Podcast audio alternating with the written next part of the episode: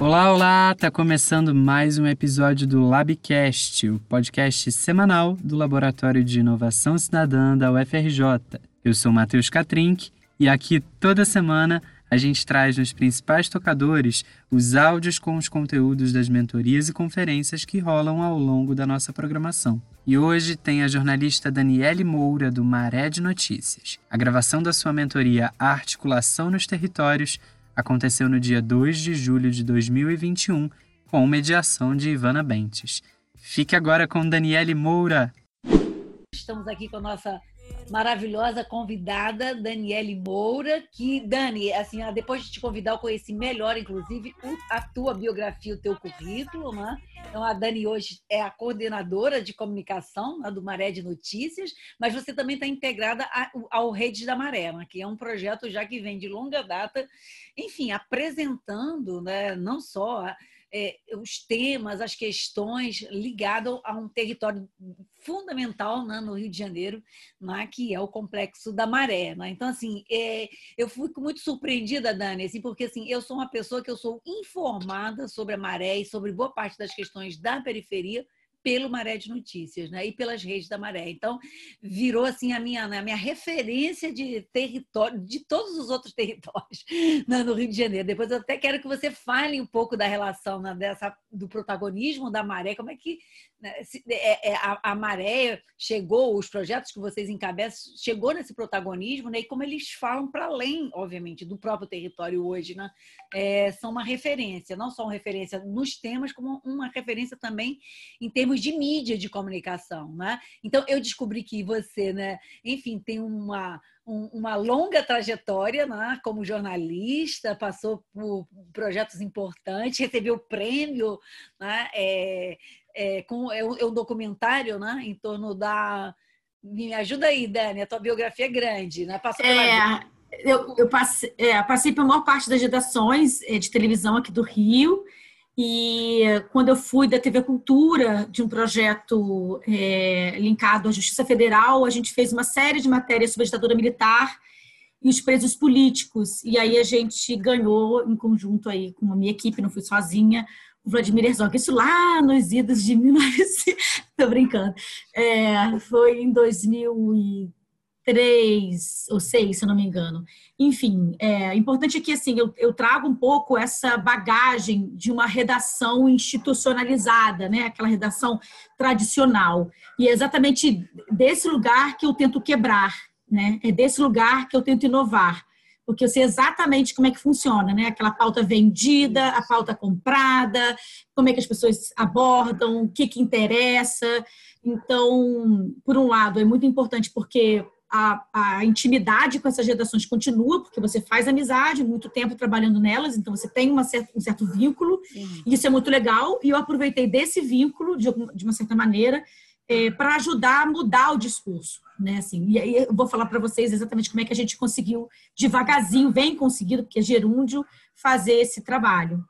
É, então é isso, assim, Tá, Trabalhei... maravilha. Então, só para introduzir na tua, a tua, tua trajetória, então é fundamental isso, a gente tem falado muito isso aqui, viu, Dani? Assim, quer mudar a mídia, torne-se mídia, né? quer mudar o sistema financeiro, começa a experimentar novas formas né, de colaboração, banco social, moeda social. Eu acho que você está bem nesse lugar, inclusive, né, dessa, dessa entrada num, num, num sistema de mídia de comunicação que você conhece profundamente como funciona, né? Até para poder transformar, incidir né, nessa, nesse ano. Então, assim, sem mais delongas, eu queria aqui né, agradecer muitíssimo né, a tua participação para a gente conhecer melhor, finalmente, né, essa ação de comunicação, porque a gente já, eu já sou, é, é, é eu já sou impactada por ela, eu acho que muitos né, cariocas, e não só cariocas, eu acho que ela é hoje uma mídia nacional, então vou te passar a palavra, vou ficar aqui quietinha um pouco, né, é, e vou acompanhando, e depois a gente volta para as questões, Viviane vai anotando também as questões que ela quer fazer, e todos vocês, né, que trabalham com comunicação e mídia nos projetos de vocês, e, enfim, com muita satisfação, passo a palavra a Daniele Moura. Vamos lá. Bom, prazer é todo meu, assim, sou super é, curiosa desse trabalho, fico muito orgulhosa de estar aqui, porque é uma construção, é, sou super fã desse trabalho, é, do laboratório. Acho muito inovador mesmo, assim, no sentido da palavra, e fico muito feliz é, de, de, desse projeto alcançar aonde necessariamente é, é, é, é, preciso, né? Que são as periferias e os lugares que são mais afastados e negligenciados pelo Estado. Vou tentar aqui é, fazer a minha a minha screen para poder apresentar para vocês. Ver se eu consigo. Ver se vocês estão vendo. Tudo certo, né? Bom, é, eu sou Dani Moura. Beleza, eu sou Dani Moura, como vocês sabem, sou do Maré de Notícias. Maré de Notícias é um projeto de comunicação da Redes da Maré. A Redes da Maré, ela é uma organização da sociedade civil que atua há mais de 20 anos no maior complexo de favelas do Rio de Janeiro. Estou mostrando aqui para vocês terem uma ideia do mapa do que é a maré, porque muita gente não entende, fala do complexo, mas não entende de fato é, como é que ela se constitui, né? Ela passa por, ela está no meio das duas maiores vias da cidade. A gente tem de um lado a Avenida Brasil, do outro lado a Avenida a linha vermelha e também é cortada pela linha amarela, ou seja, é, três grandes vias é, e ela e a maré fica ali no meio dessa é, dessa mobilidade, vamos dizer assim, né? É, o que, que a Maré é hoje, né? A Maré tem 140 mil habitantes, ela é maior do que 96% dos municípios, são 16 favelas, como eu falei, é, 47 mil casas, tem uma lona cultural, três centros culturais, 48 escolas, de 45 de ensino fundamental e três de ensino médio. Cada é, favela tem a sua a Associação de Moradores, e a gente tem uma parceria muito estreita com, com essa turma. São 3 mil empreendimentos imobiliários, uma unidade da Conurb, um parque ecológico, 14 organizações não governamentais, um departamento da SEDAI, temos um DETRAN, 96 igrejas né, ou instituições religiosas, sete unidades de saúde. Então, assim, o tamanho desse lugar, né? É, e a necessidade de atuação nesse espaço. É, a Rede da Maré chega é, na, na Maré é, formada por mareenses, né? A Eliana, é, diretora fundadora, ela é da Maré. Ela estudou, na verdade, na UFRJ, que também é vizinha da Maré, ali bem do ladinho, fundão. E a partir dessa, dessa possibilidade, ela quis também oferecer a outras pessoas a mesma oportunidade de estudo. Então, ela criou um é, centro de é, pré-vestibular comunitário, e a partir desse centro a rede se fundou em 2008 essa, essa, essa há uma, uma divisão é, dessas organizações, inicialmente era o CEASM, né? E aí a Rede da Maré se funda como, como instituição e hoje ela tem 43 projetos em atuação.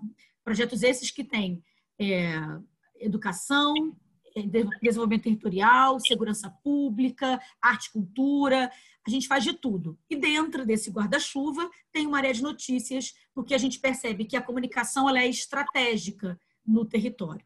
Então, a gente nasceu com um jornal comunitário em 2009, e ele é tão comunitário que o nome foi dado pelos próprios moradores. Fizemos um sorteio dos dois computadores, daí a primeira capa do jornal, porque o Jornal da Maré, diga o nome que você quer para que ele pudesse ser constituído, e ele foi escolhido pelos moradores como Maré de Notícias.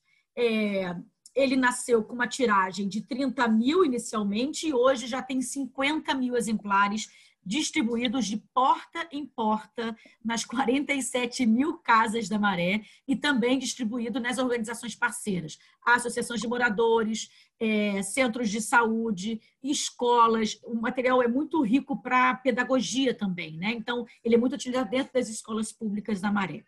A gente entendeu, um certo momento, que a gente precisava ter é, uma, um olhar é, mais institucional no sentido de entender quem somos e nós criamos é, a nossa missão e a nossa visão que hoje nos guia. Então, qual é a nossa, a nossa visão, né, atualmente? É ser referência de comunicação comunitária junto aos moradores, inicialmente. Então, assim, primeiro lugar é sempre o morador. Para quem você fala para o morador, interessa o morador, vai impactar o morador, para ele que a gente fala.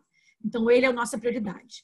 A gente também gostaria de ser uma referência de comunicação para as instituições públicas e privadas e não governamentais, formadoras de opinião, para os profissionais de comunicação, como um veículo que atua na construção de novas narrativas que ampliem a visão sobre a população de favelas e periferias numa perspectiva de efetivação de direitos básicos e fundamentais dessa, né, dessa população. A missão é produzir e difundir conteúdo e narrativa que mobilize e contemple os moradores das 16 favelas a partir do protagonismo, isso é muito importante, e do potencial como forma de superar as representações negativas, preconceituosas, os estereótipos, né, tão facilmente é, veiculados nas mídias hegemônicas. A gente também quer instrumentalizar esse morador com informação de qualidade, para que ele possa ter uma opinião, uma opinião crítica, né? E a partir dessa opinião preservar ou conquistar direitos, né? manter direitos básicos. E tudo isso com uma linguagem acessível, é, com, com ações, se possível, a longo prazo, que a gente possa, de fato, gerar mudança na qualidade de vida dessas pessoas.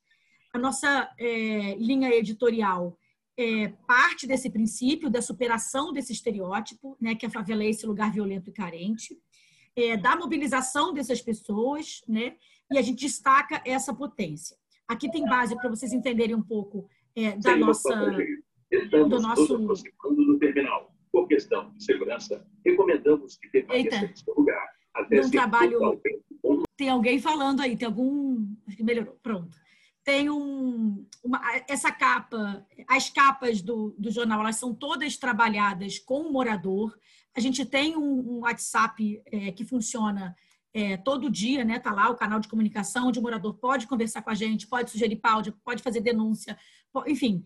É, para o Maré de Notícias. Em paralelo a isso, a gente também tem um canal de comunicação da Redes da Maré, no sentido das violações de direitos, do atendimento é, sócio-jurídico, é, de atendimento psicológico, agora com a, com a, pandemia, telemedicina, isolamento seguro. Então, assim, o projeto da Redes da Maré ele é muito amplo e a gente abriu um canal de comunicação estreito para o morador, para o Maré de Notícias, entendendo que ele possa ajudar a gente a fazer a comunicação é, comunitária, né? porque se ela é comunitária, ela precisa fazer parte da vida desse morador. É, ao longo do tempo, em 2017, a gente teve que migrar também para o virtual, né? não dava mais conta de só ser impresso, então a gente abriu as redes sociais. É, na verdade, as redes sociais é mais recente, a gente abriu no início do ano passado.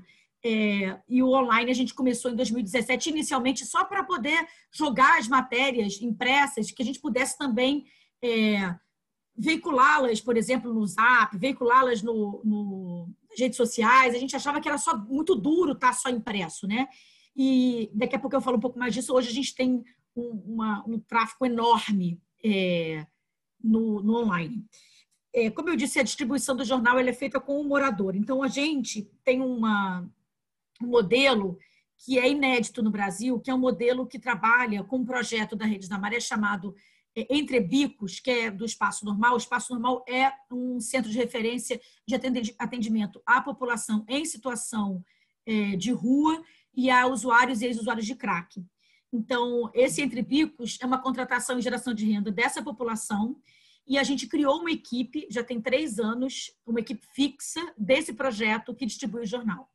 E a gente teve um ganho inacreditável, porque essas pessoas vivem nas ruas muitas vezes. Elas são, elas, elas conhecem esse território por terem vivido muitas vezes nesses espaços, dormido nesses espaços, como ninguém. E, e eles, eles puderam também, é, além de dar para a gente essa riqueza de informação, né, a gente também pôde entender o quanto essa inserção social, né, com uma nova camisa, com um crachazinho, com essa possibilidade de nova, de nova perspectiva de vida, trouxe para essas pessoas. Então, é muito lindo isso. Hoje a gente. É, é lindo mesmo assim, de se ver a, a, o, o amor que essas pessoas têm pelo jornal eles se sentem desse espaço, eles levam, eles sugerem pauta, é, eles, eles saem, a gente faz um trabalho de, de leitura, como vocês verem do jornal, então todo início é, de mês, é, eu pessoalmente, junto com outro editor, vamos para a distribuição, conversamos sobre essas matérias, explicamos como é que elas são feitas, para que elas possam também ter dentro delas esse conteúdo. Agora, em épocas de Covid, a gente testa toda essa população antes de fazer a distribuição. A Maré tem testagem gratuita é, em vários lugares, em vários espaços da Maré, tanto PCR quanto sorológico. É, e se alguma é, pessoa né, alguma der positivo, a gente também consegue oferecer a essas pessoas uma, um isolamento social seguro. O que, que é isso? A gente consegue é, oferecer um aluguel social para que essas pessoas possam, de fato, estarem isoladas. A gente também oferece telemedicina e também é, oferece cestas básicas e kits de higiene para que essas pessoas possam estar isoladas. Esse projeto é um projeto junto com a Fiocruz, que é vizinha Maré, SAS Brasil, Dados do Bem, com recursos todos pelo, pela saúde. É, aqui, é, para vocês entenderem um pouco do, do, do projeto quando ele vai para a rua, né? Uh, ele se, se, estabelece, eu acho, assim, muito como comunitário, quando ele está meio na, de fato na rua. Então, a gente entrega de, em todos os lugares e as crianças ficam loucas, querendo buscar o jornal para entregar para os seus pais, para saber quem está no jornal, quem é o vizinho, quem é fulano, ciclano que está aparecendo no jornal dessa semana. Aqui um pouco também da gente distribuindo né, é, as nossas combis, percorrendo as 16 favelas. E aí a gente entendeu uma coisa importante no meio dessa pandemia, que, de fato, como a gente tinha essa preocupação da distribuição ser feita e isso ser risco, né, de alguma forma de contágio, mesmo com a, a testagem sendo feita, a gente resolveu criar lambes e colar esses lambes em espaços importantes da maré com informações importantes sobre número de casos, se teve aumento ou diminuição, número de vacinação, chamando o morador para, de fato, que ele possa fazer parte é, dessa mobilização estratégica que é em prol é, da, do, da, diminuição de contágio do coronavírus na maré. Né? Isso foi uma coisa muito importante. A gente fez isso três meses, então já está no quarto mês seguido, é, tanto quanto aumenta, está vendo? Quando aumentaram o número de casos absurdamente, a gente chegou para falar sobre isso todos com máscara, todos com distanciamento e todos testados.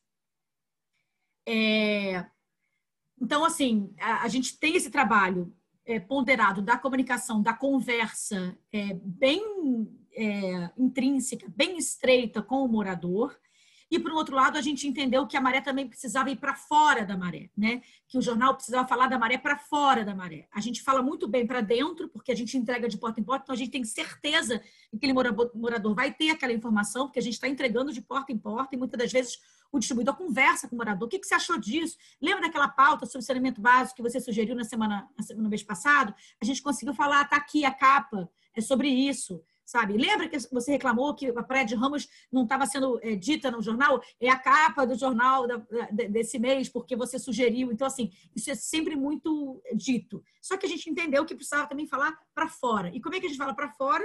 Inicialmente, criando né, essa perspectiva de ir para o mundo virtual. Então, a gente criou essa, esse, esse site, né, eumareonline.com.br, a gente começou bem devagarinho, assim, imaginando que era uma coisa só colocar as matérias do impresso, para poder que isso possa, pudesse ser é, disparado para outros espaços. E, na verdade, foi uma, um boom. É, por que, que eu estou dizendo isso? Porque é, quando tem operação policial, por exemplo, no território, a gente não consegue estar tá distribuindo o jornal para dizer que tem operação policial. Esse mundo midiático pede de nós uma informação muito mais rápida é muito bacana ter um jornal impresso ainda vivo, é muito bacana ter esse, esse, esse, esse canal de comunicação de fato com o morador, mas, por outro lado, é, é, também entender que esse morador também se modernizou. Ele também tem a sua internet, por mais que tenha acesso com mais dificuldade a, a, a opções de internet na favela, porque isso também é uma dificuldade, mas ele tem o zap dele, ele tem a possibilidade de ter acesso a isso, e a gente precisa também dessa informação rápida. Então, a gente começou a apurar é, essas operações policiais em, em loco, né, obviamente ali em, em, focado nessa na violação de direitos, no que está acontecendo naquele momento. A redação, a nossa redação fica na Nova Holanda, então muitas das vezes a gente também é está é, tá ali trabalhando e está submetido à operação policial, ao helicóptero que atinge um telhado nosso, enfim, a nossa janela. E, e a partir disso a gente começou a trabalhar em conjunto com assistentes sociais do eixo de segurança pública e acesso à justiça da Rede da Maré e fazer um trabalho de apuração muito é, peculiar, né? A gente consegue estar é, na hora da operação policial no território, eu digo assim, no território da onde acontece a operação, é, entendendo um pouco das violações é, com esses moradores que foram atingidos e a gente, ao, ao, fim do dia, consegue fazer uma. A gente lança na internet, no, nas redes sociais inicialmente, um alerta dizendo que está rolando operação policial. No meio do dia, uma hora da tarde, em geral, as operações começam, começam muito cedo, né? Seis, seis e meia, sete horas da manhã. Então, a gente já dá esse alerta para avisar essas pessoas por conta do, do grande tráfego de ir e voltar para casa, né, de trabalho, enfim, muita gente está chegando, está indo trabalhar, trabalhar. E aí a gente consegue, a partir do meio-dia, entregar para esse morador uma outra informação se essa operação continua se não continua. E a gente finaliza com um balanço dessa operação. E esse balanço é um balanço muito é, especial, vamos dizer assim, porque ele tem dados que nenhum outro é, veículo de comunicação tem. Porque nenhum outro veículo entra na favela, ele não está lá dentro para saber o que acontece. E aí o que acontece? A gente começou a entender que a gente precisava olhar para esse morador com todos esses aspectos é, de cuidado da fonte, em que a mídia hegemônica não faz, né? E aí eu digo que a experiência da redação é uma, é uma experiência muito é, positiva nesse sentido, porque a gente, como jornalista, né, assim, usualmente das redações não pensa nessa preservação da fonte muitas vezes, e a preservação da fonte não é do cuidado de dizer quem está falando, é a preservação da fonte do morador, aquele que está sofrendo a ação, né? Então, lá na redação hegemônica, você quer que o cara fale do que aconteceu e você não está perguntando, você não quer saber se o cara depois vai ter um, um policial na porta dele, preocupado se ele vai estar tá sendo, é, né, sofrendo algum tipo de. para sair ou para entrar de casa, né? Ou uma ameaça viver, né? posterior, né? entendeu? Exatamente. Então, assim, a gente tem que preservar porque essas pessoas vão continuar morando nos mesmos espaços, né? Então, a gente começou a entender dessa dinâmica, a criar essa política de preservação, é, de cuidado desse morador, entendendo também esse impacto na vida de, né, de, de nós que, que estamos ali, e começamos a fazer esses balanços e a entregar esses balanços para as mídias hegemônicas. E a partir dessa possibilidade, a gente começou a pressionar essa, essa mídia, esses coleguinhas tão amados, porque eu tenho muitos amigos em muitas redações, a pedir cuidado é, quando se fala de uma operação policial é, e não contemplar a visão desse morador. O que, que seria a visão desse morador?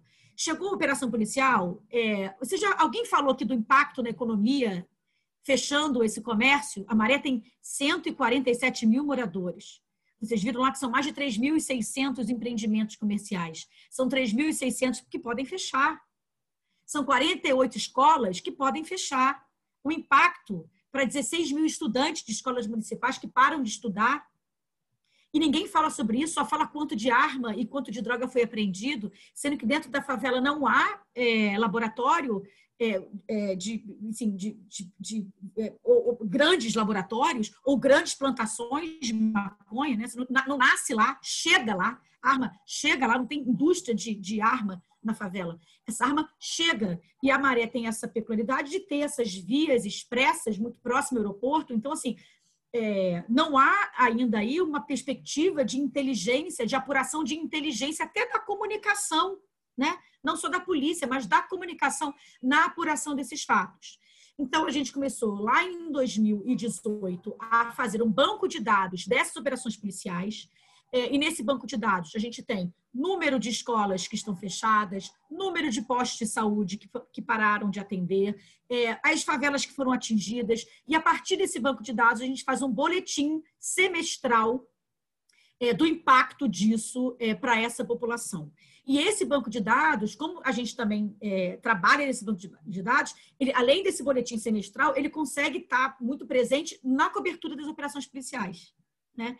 Então, a gente tem esse dado que a mídia não tem e a gente acaba sendo fonte de informação para a mídia. Então, é um, um jornal é, comunitário, com muito orgulho, mas que hoje se apresenta como um, um jornal que pode ser é, é, ter tido credibilidade, vamos dizer assim, para ser fonte de uma grande mídia. Né? Ô, Dani, posso Oi. te fazer uma pergunta? É, Vivi falando. É, esse, você citou é, é, o SEASM na origem de tudo isso, e agora você está falando numa, numa produção de um rico banco de dados sobre esse território a partir de uma outra percepção de território, né? a partir de uma outra noção de território, que é a noção de quem vive, mora, trabalha, nesse território. É, eu lembro que é, nessa origem a, a, Maré foi uma das primeiras localidades a produzir um censo sobre si mesmo, sobre seu território. Você acha que essa essa esse desejo por si por, é, imprimir uma outra leitura, fazer uma outra leitura sobre si mesmo, reconhecer o seu histórico, isso faz uma toda uma diferença nessa na construção desse de, de, um ecossistema de não só de mídia, de comunicação, mas de educação, de é, é, também né, de educação, de, de, trabalho, de fortalecimento, enfim, pessoal. Você acha que isso também está nessa na, numa dessas fontes? eu acho que a gente só consegue fazer por isso. Eu acho que um dos objetivos da Rede da Maré é a produção de conhecimento. E não é produção de conhecimento por si só, é a produção de conhecimento feita por quem de fato pode fazer esta pesquisa, por quem de fato vive a consequência de estar nesses espaços. Então, é, lá em 2000 2004, é, quando começamos a pensar nessa perspectiva de fazer o censo da maré, e ele saiu, né, assim, em 2009, ele foi para a rua, e assim, todo esse processo, e hoje é um, é um, um censo que, que baseia toda a perspectiva da maré, quer dizer, é, não só para a gente, né? Porque a gente também pensa em incidir política pública desses espaços. E a gente incide política pública a partir desses dados, né? Então, assim, esses dados eles fornecem para a gente é, alimento para que a gente mesmo possa viver melhor. Então, não só na incidência de política pública, mas no entendimento, por exemplo, de parcerias, né, de, de conseguir editais, de conseguir de entender esse espaço, quantas casas têm saneamento básico, quantas não têm, quantas têm acesso a água, quantas não têm, é, que perfil é esse, quanto, tem, tem, que população negra faz parte da maré, quanto de preto, quanto de branco, sabe? Então, assim, tudo isso, quanto de renda, quanto não de renda, qual é o perfil educacional dessas pessoas, tudo isso a gente tem hoje. A gente consegue entender a maré a partir desses dados. E a gente acredita que o protagonismo desse morador na produção desses dados é que faz esses dados serem relevantes. Porque se não chegar de fora para dentro, primeiro que tem um entendimento assim de não entender o território, né? É um território é, muitas vezes dominado por vários grupos civis armados, não é um nem dois, né, são vários, né? Assim, hoje também é, grupo paramilitar. Então, assim, tem toda uma especificidade de espaço, né? É, então, a gente precisa entender, olhar para isso é, é dessa forma, né? Da, da especificidade que esse território tem.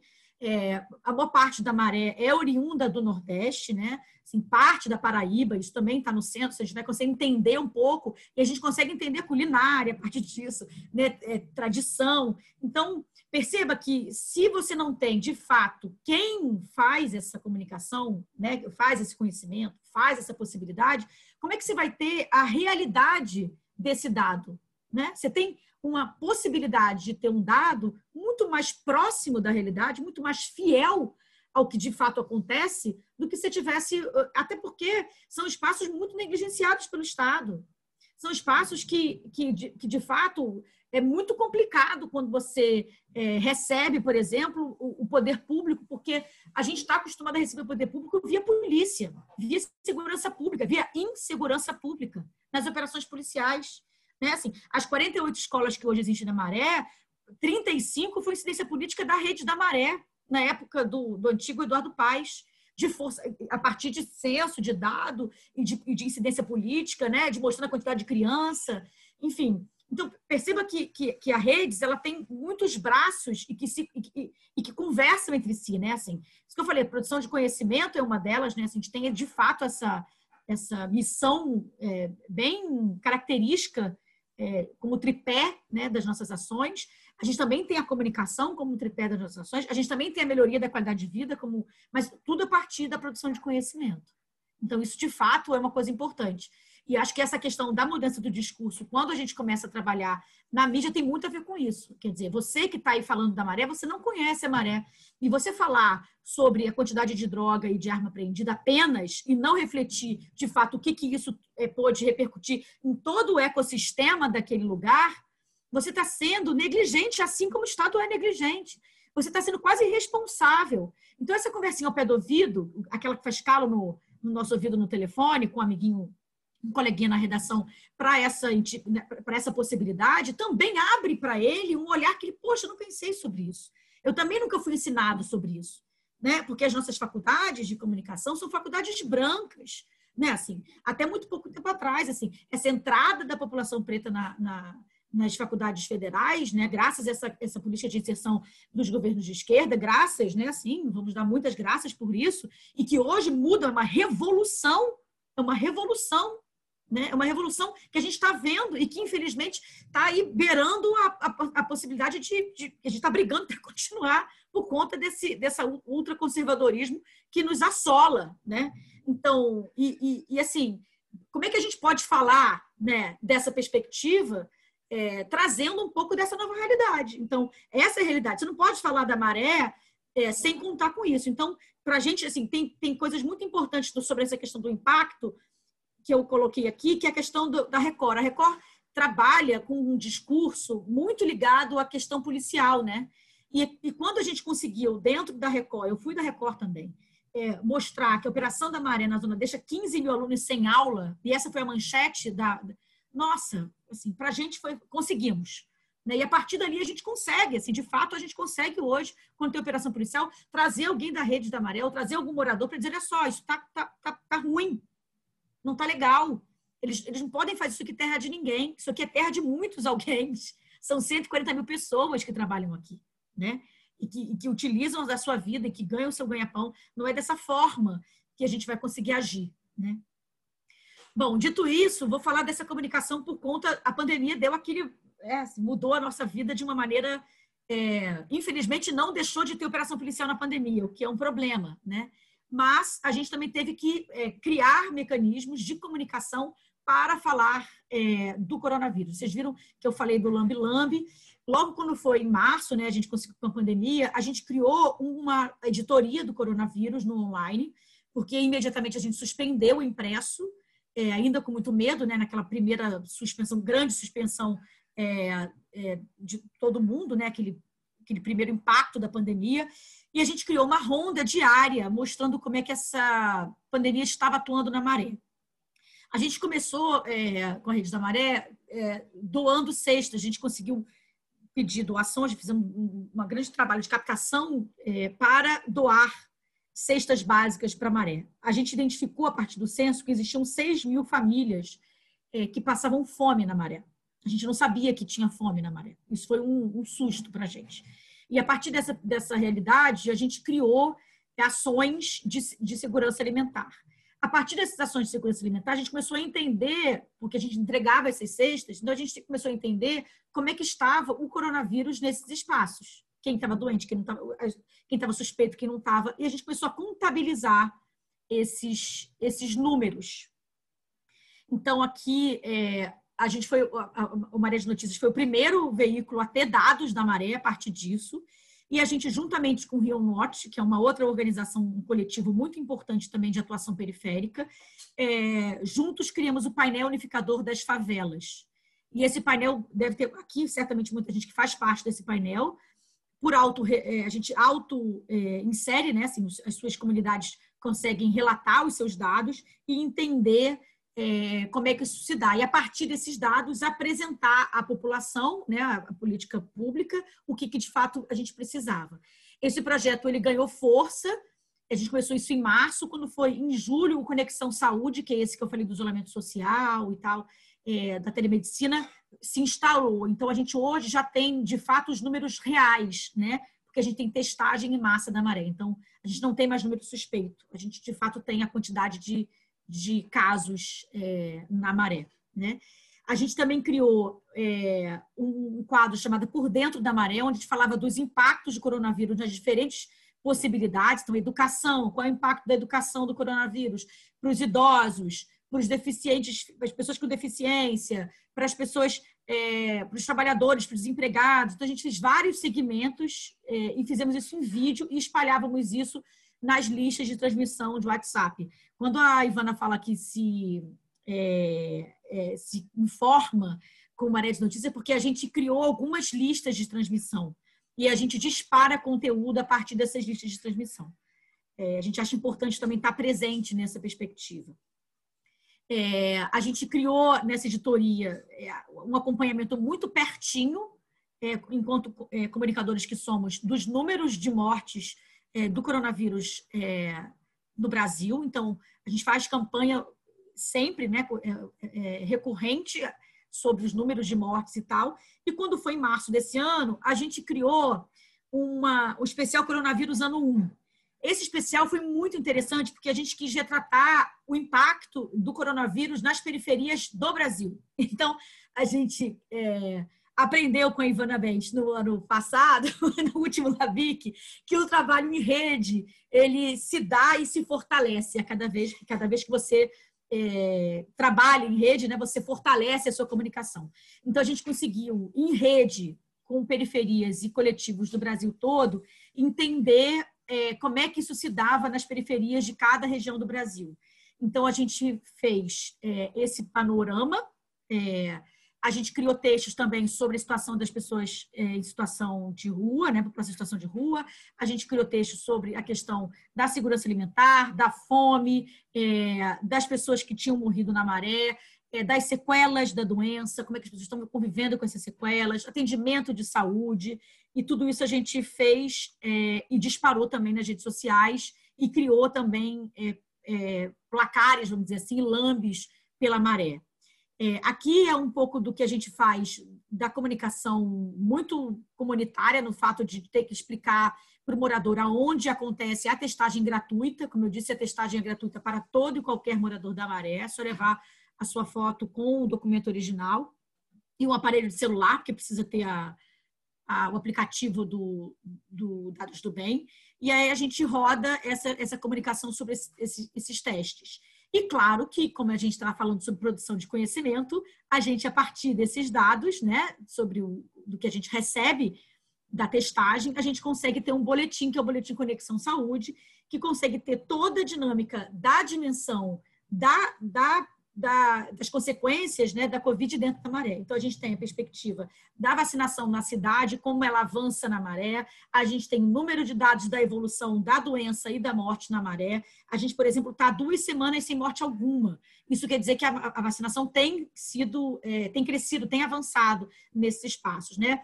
É, há uma coisa muito interessante na maré, porque os, as clínicas da família elas são, elas atuam muito fortemente então, assim, há, há também a perspectiva desse, de, de idosos, de pessoas que estão acamadas, receberem as suas doses nas suas casas. A gente acompanhou também esse trabalho da vacinação é, em loco nas casas das pessoas. E isso foi bastante importante para a gente.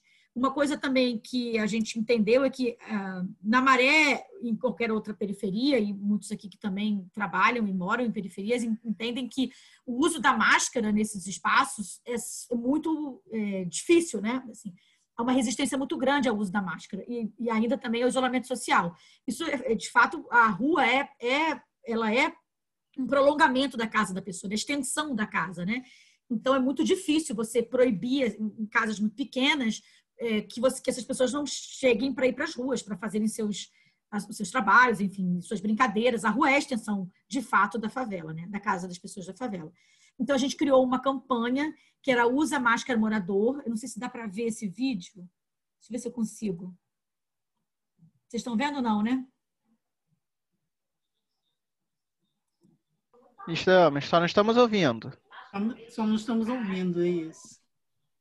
Você não quer passar o endereço para a gente, de repente, passar? Passo. Vou botar aqui para vocês e você, vou botar no, no chat. Quando eu terminar aqui, eu ponho no chat para vocês verem. Tá legal. É... Eita, rodei tudo. É, bom, então a gente criou esse mecanismo dessa, desse usa máscara morador. É, todo mundo gravou no seu celular e a gente juntou isso em edição. E a gente também pediu a, a pessoas, os influencers, tanto influencers da Maré, quanto pessoas que são parceiras nossas de longa data. Então, Thaís Araújo, Débora Bloch, Lázaro Ramos, também gravaram é, para a gente, porque a gente acredita que nessa perspectiva também da mobilização é, para a transformação. Né? A gente também é, conversa com muito com esses moradores sobre, por exemplo, o que, que você acha do fechamento do comércio? Né? Diz para gente o que você acha sobre isso. A outra questão, assim, teve um feriado longo, prolongado, que estava no meio do auge da pandemia. A gente fez uma campanha especial só sobre isso, assim, ei, esse feriado vai ser difícil. A gente sabe que é importante que você fique em casa, mantenha o seu isolamento. Eu sei que está difícil, a gente está muito tempo fora, mas fique aí. É, e isso repercutiu numa coisa muito importante. O helicóptero passando Mas não está dando tiro. Já é bom. É, a partir dessas perspectivas é, de parceria, né, como a gente falou, assim, do trabalho em rede, da cultura em rede, vamos dizer assim, a gente criou, é, a gente nunca antes teve tanta parceria como aconteceu na pandemia. Então, a gente brinca das parcerias pandêmicas, né? Que, que foi é, criada a partir de, desse, dessa, do problema, né? O problema trouxe para a gente muita oportunidade. Então, a gente criou, a gente criou uma, uma um projeto de acompanhamento é, de jornalistas, de jovens jornalistas, junto com a Colabora. E aí a gente teve cinco é, estudantes que ganharam bolsas de 3 mil reais cada e ficaram três meses fazendo uma pauta profunda sobre o impacto do coronavírus na maré. É, essas pautas foram publicadas tanto no Maré de Notícias quanto no Projeto Colabora. A gente fez um trabalho muito bacana com a agência Lupa, é, além de formação é, da nossa equipe de checagem de dados, a gente conseguiu também é, receber dados da maré de, de, desinformação e de fake news, e a gente checava isso e trazia, levava de volta tanto nas redes sociais quanto é, no WhatsApp. É, a gente também criou um laboratório, é, criou um laboratório também de jornalismo e informação junto com a Enóis. Então, toda a equipe foi formada. A gente teve na questão da primeira infância, do impacto da primeira infância na questão do coronavírus, né, que foram crianças muito impactadas, e criamos uma série de matérias sobre essa questão. A gente tem uma, uma parceria muito fechada com, a, com o Datalab. O Datalab é um laboratório de dados da Maré, e a gente trabalha em conjunto é, fazendo matérias em parceria. A gente trabalha muito com a questão do meio ambiente, então a gente tem trabalhos no sentido de publicar matérias no Maré de Notícias e no Maré Online, e eles no Datalab. E a gente também tem trabalhos em conjunto, em parceria, por exemplo, numa possibilidade de fazer uma pesquisa de amostragem sobre saneamento, de saneamento básico na maré. Né, e criar isso como uma perspectiva de uma inovação é, a partir de uma plataforma que possa entregar isso para o morador de maneira simples, icônica, né, é, gráfica, e ele possa entender é, do direito básico, porque se é básico é para é, é todo mundo, né? só para alguns. E a partir desse trabalho poder incidir política pública de saneamento básico da maré, que é um dos grandes problemas que a gente tem hoje. Todo, como todo mundo sabe, o saneamento básico impacta muito a qualidade de vida e também a saúde. Né? O SUS gasta muito dinheiro, são doenças básicas né? É, e que acabam acometendo muitas crianças e possibilidades é, diarreia, enfim, muitas doenças ligadas a isso. E a Ponte Jornalismo também é muito parceira nossa de fazer esse trabalho é, também de republicação do nosso conteúdo. O Conquete o Rio Norte, a gente faz esse trabalho com painel é, unificador de favelas, e atualmente a gente faz parte de um, de um grupo formado é, pela Alma Preta Jornalismo, que é o Black Adnea, que é uma uma, é, é uma, dizer assim, uma mediação é, para a publicidade nos nossos sites, né? Então, é, essa mediação ela faz junto, ela olha o anúncio, percebe o anúncio, o anúncio ele é, é de fato possível que nós possamos publicá-los, né? Pensando em todas as nossas possibilidades é, com questão do gênero, respeito da igualdade social, respeito da igualdade de gênero, igualdade de raça, de etnia. Então, tem várias questões que a gente contabiliza nisso, a gente faz parte dessa rede é, a campanha Climão, que foi uma campanha que a gente fez durante agora seis meses iniciais na Maré, é, mostrando para o morador o quanto a gente está vivendo essa crise climática e quanto a gente pode mitigar essa crise, né, mudando, por exemplo, coisas é, fáceis né, na, na, sua casa, azulejo preto para azulejo branco, enfim, é, coisas simples de material de construção que possam ajudar a, a mudança da temperatura. E a gente tem orgulho de dizer que somos parte da Associação Brasileira de Jornalismo. Associação criada agora, lançada em março desse ano, com umas 30 organizações é, mídias digitais, e a gente espera, junto com essas 30 mídias, pleitear possibilidades é, em prol da democracia, né, porque a gente está vivendo esse momento difícil da, do jornalismo digital nesse momento, e fortalecer é, essa possibilidade de, de, de criação de conteúdo que promova a democracia, que possa contemplar é, a igualdade de gênero, a igualdade de raça, a, a, as minorias, todas essas nossas pautas estão faladas, né? E, e, precisam, precisam estar em prática, não só faladas, mas que de fato precisam estar na prática. É, o Maré Online, como eu falei, ele nasceu muito devagar, né? A gente começou em 2017, só colocando as nossas é, matérias impressas. E de agosto do ano passado para cá, a gente se separou da comunicação da Rede da Maré para que a gente, de fato, tivesse uma independência na comunicação, né? não fosse uma comunicação institucional. Então, hoje a gente é, de fato, um jornalismo é, comunitário, independente, ético, e aí a gente, nesse desmembramento, a gente teve que, claro, a gente publicava muitas coisas nas redes, das redes da Maré, e a gente teve que criar... Oi? E a gente Oi, Iracema, teve... eu acho que você esbarrou aí. Isso, obrigada, meu bem. E aí a gente teve, criou essa nova, é, nova possibilidade, né? Então, só para vocês terem uma ideia, de janeiro a maio desse ano, a gente teve 76 mil novas visitas, 74 mil novos usuários. E de janeiro a maio, a gente teve 160 mil visualizações na página. Só para vocês entenderem o tamanho disso, no ano passado inteiro, a gente teve 130 mil. Então, assim, há um crescimento exponencial. E a gente tá, a gente, somos oito, tá, gente, na equipe, vocês vão ver. Então, a gente está tentando, assim, trabalhando e entendendo um pouco para surfar nessa onda que está vindo para a gente de maneira muito bacana, né? Então, aí são as, as maiores é, matérias que a gente teve aí de possibilidade. De novo, helicóptero. No nosso Facebook, como eu falei, a gente nasceu agora, porque a gente teve que desmembrar das redes da Rede da Maré. E, de fato, a gente já está com 15 mil no Facebook, 713 no Twitter, 13.600 no Instagram, e isso de janeiro para cá. Então, é assim, super bacana essa resposta que a gente está tendo, né?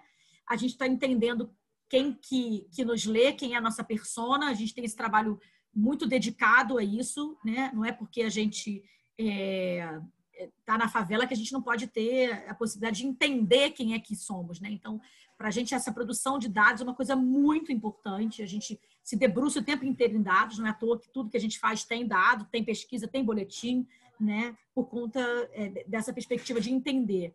Então, é, eu acho muito curioso que no Facebook o nosso público é masculino e no Instagram ele é feminino. Então, eu brinco que a gente fala com todo mundo. É só a gente poder saber aonde a gente vai escoar a informação porque a gente tem de tudo, né?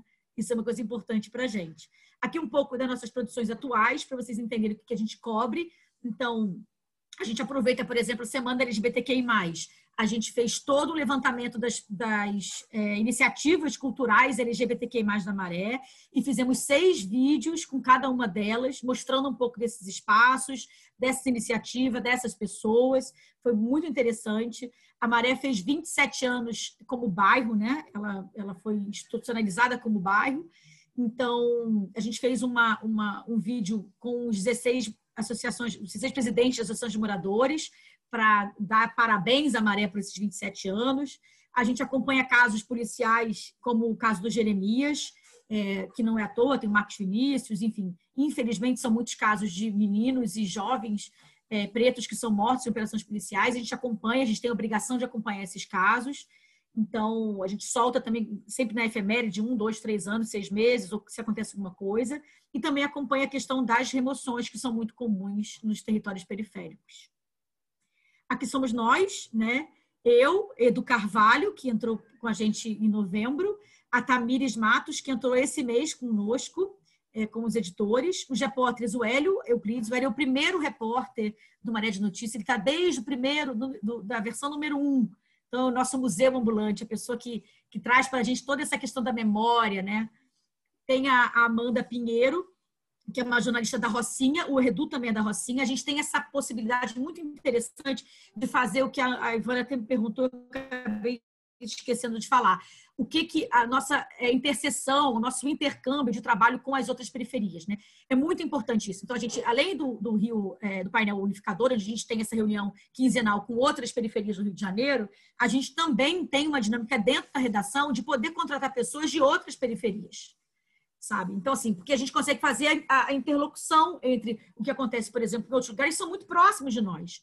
E a Rocinha, em especial, é um lugar muito próximo de nós, porque também é oriunda é, do Nordeste, uma, é uma favela muito nordestina, como nós, né?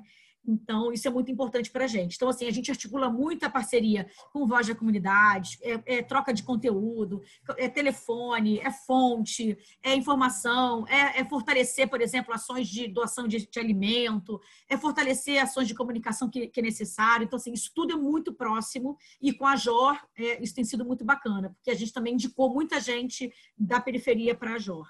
É, e aí a, a Tamires é de uma favela lá da. É de, não é favela, é, da, é de, é de São. É de, ai, meu Deus, Piratininga, em Niterói. A, a, a, da rede social Aline, que acabou de chegar, é do interior de São Paulo, mas mora no Vidigal. É, e o Matheus, é, é o Hélio e o Matheus são da Maré, são mareenses. Né? E o Felipe é de uma favela é, do Cubango, em, em Niterói. Então, para vocês entenderem um pouco assim da diversidade né, de que é feita essa, essa redação, apesar de sermos muito poucos, né? E a gente é muito pequeno. Aqui tem os, os nossos contatos, o nosso telefone WhatsApp é, para sugestão de pauta, que vocês queiram falar, o meu telefone pessoal, que eu acho que é muito importante é, a gente abrir sim o telefone, porque a gente é comunicadores, a gente é comunicador, a gente precisa se comunicar. Então, eu posso demorar um pouco porque a demanda é grande, mas eu respondo a todo mundo é, porque eu acho muito importante ter essa comunicação estreita, né, com essa, com essa, com essa, enfim, com, com todo mundo, né. Deixa eu ver se eu consigo aqui parar de, de share, como que eu faço isso? Incrível, Dani. Estou impressionada com a quantidade de ações, né? Do comple é um complexo da, da maré, literalmente, é um né? Das redes da maré. maré é um complexo, né? é uma maré mesmo de notícias. Extraordinário, é né? Incrível. É. Assim, um, é, é, uma experiência, né? É, enfim, bastante singular, né? Eu acho que no estado do Rio de Janeiro a gente viu. Ah, aplaudir, gente, vamos abrir os microfones e aplaudir, olha aí. Essa experiência maravilhosa. Estamos no virtual, mas temos que manter né, os rituais, né? Rituais do virtual. É, e Dani, eu acho que a gente podia abrir aqui para as perguntas e para as questões, mas assim, já, de cara já me veio uma questão que assim, como, qual é a articulação? Claro, a gente chamou de articulação do território, porque a gente entende hoje que a comunicação e uma comunicação como a de vocês articula o território, né? Articula politicamente, articula com essas ações incríveis, né? De redes de apoio durante a pandemia, né? Ou seja, a, a mídia e a, a comunicação é uma articuladora política hoje. Esse né? Quer dizer, é, a, a, eu, eu entendo que hoje mídia e comunicação articula tanto quanto, né? É, enfim, os agentes mais tradicionais de articulação política. Né? É, você entende essa articulação? O que vocês estão fazendo é uma articulação enfim, política, vocês estão articulando o território, ou seja, né, para além de ferramenta, porque as pessoas pensam muito em comunicação como ferramenta. Eu já digo, gente, comunicação deixou de ser ferramenta hoje, ela é organizadora de território, organizadora, enfim, né, das lideranças. Eu, eu, queria te ouvir um pouco sobre isso, né? Porque eu sei que também na Maré, né, nas favelas, tem as, as lideranças tradicionais e as formas tradicionais de articulação. Mas a gente quis trazer você aqui porque a gente entende que essa articulação de território é feita a partir e com essa comunicação incrível que vocês fazem, né? Ela é muito presente na vida, eu acho, hoje do, do Rio. E ouvir o pessoal aí vai colocando. É, toda pergunta. Então, a gente acredita, sim, de fato, é, que essa, que, assim, que essa, que a comunicação, ela não só articula politicamente, e eu falo assim, articula politicamente quando ela, por exemplo, incide na mudança de discurso sobre a cobertura de operação policial, sabe? Quando você não oferece, por exemplo, uma. Ah, eu preciso de uma personagem, né? Eu quero um morador. Quando a mídia veio, eu falei: não, eu vou te dar um morador se você falar isso, isso, isso, isso. Eu barganho. Isso é política. Isso é política. Né? Quando você barganha, por exemplo, quando você vai cobrir a remoção de um espaço eh, periférico e você está ali junto com o presidente da Associação de Moradores, você está articulando politicamente. Né? Então, assim, quando você fala da falta d'água, quando você fala. Da, são coisas simples, né? Que parecem que. E isso é articulação. A gente consegue, por exemplo, mudar a estrutura da limpeza urbana no território. A partir dessa articulação, que é muito próxima da gente, próxima da Colube, é próximo da rede da maré que faz essa articulação o tempo inteiro na mobilização desse território, sabe? Para a mudança dessas, dessas, dessas questões. Então, assim, é, tem que entender a comunicação como política. Acho que é mais do que organizadora, é como política, porque é a partir dela que a gente vai conseguir mudar. sabe, assim. E entender a nossa força, porque muita gente fica meio assim, né? A síndrome do, do impostor toma a gente, né? Tem hora que toma com força e você fala assim: peraí, eu tô no lugar certo, eu tô fazendo a coisa certa, socorro, porque né, vem uma, aquela, aquela onda e você fala: calma, respira, nós somos importantes, nós temos isso, o que, que a gente faz, o que a gente não faz, olha para frente. Por isso que eu falei da questão da nossa missão, nossa visão, a gente coloca isso na redação, olha para aquilo, lê. Tem hora que a gente põe a foto. Eu fazia isso muito, botava foto da dona Maria, da dona, sabe assim, da dona Yara, aquela senhorinha que fica lá. Eu falei, a gente tem que falar para aquela senhorinha é ela que está precisando de nós, entende? É ela que vai mudar, porque tem essa dificuldade de leitura, então aumenta o texto do jornal, sabe assim, tem que ter só 3.500 caracteres para caber isso. Tudo isso a gente pensa nessa, nessa perspectiva. E isso, para mim, é uma articulação política, sabe? Não só com o morador, mas com as suas instituições ali é, eu não sei se você presente. passou pela questão do jornal impresso. Eu queria que você falasse um pouco desse impresso e do virtual. São públicos diferentes hoje? É, é o mesmo público? Eu, queria te ouvir sobre isso. Acho que é daí que quer falar também. Né? E, e, também assim um pouco como é que vocês fazem essa articulação entre os vários projetos. Porque é incrível, gente. A Maré, ela tem muitos projetos. É muita ação, é muita coisa extraordinária. Vocês têm aí o alto comando da maré? o alto comando do bem, gente, entendam, né? O alto comando das organizações voltada para os direitos humanos, comunicação, mídia, rede de apoio, adoro, mas é um alto comando mesmo, são pessoas que incidem politicamente na cidade. Então, queria te ouvir sobre essas duas questões, depois vou ficar quietinha aqui, que já tem várias pessoas querendo perguntar. Então, é, a gente acredita que há uma interseção de público entre o impresso e o online. O impresso ele entrega de porta em porta. São 47 mil domicílios, então a gente tem a, a gente tem a segurança, a certeza que aquele morador está recebendo aquele jornal. O distribuidor, como eu expliquei, são pessoas que são formadas por nós para fazer a distribuição. Então, eles sabem do conteúdo. Quando eles pegam o jornal aqui, eles sabem exatamente qual é a capa, qual é o expediente, qual é a matéria que fala sobre isso, que fala sobre aquilo. Então, eles conversam com o morador. E eles já pegam, já tem uma intimidade com aquela pessoa, porque eles estão há meses. São dois anos e meio que a gente está nesse projeto, entregando de porta em porta com os mesmos distribuidores. Então, né, já a, a camisa, o crachá, a pessoa já sabe o nome, o Marcela. E a Marcela já sabe é, quem é a pessoa que ela está falando. E, e fala assim, ô seu João, lembra que o senhor me falou para falar daquele moço que escrevia assim, assim, assim, assado? A gente fez a matéria sobre literatura maranhense. Tá aqui, ó. Aquele moço tá aqui. Aí ele fica todo feliz, pega o jornal. Ah, então eu vou levar. E já...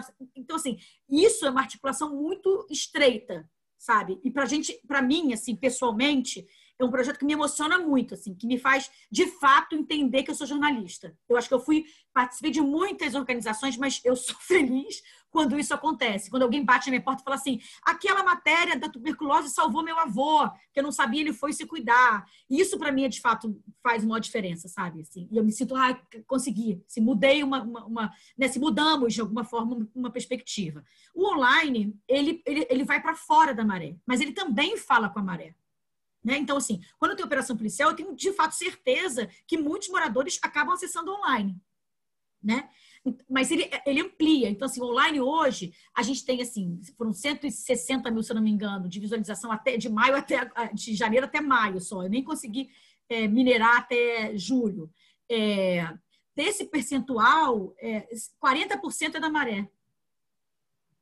Quer dizer, então, agora a gente também tem Estados Unidos, muita gente, tem muita gente de Portugal, tem gente da África do Sul que, que, que, que acessa. Então, assim, a gente entende que tem muita gente também de fora entendendo o que a gente está fazendo, sabe? E aí, assim, o online, ele acaba tendo a perspectiva do imediato.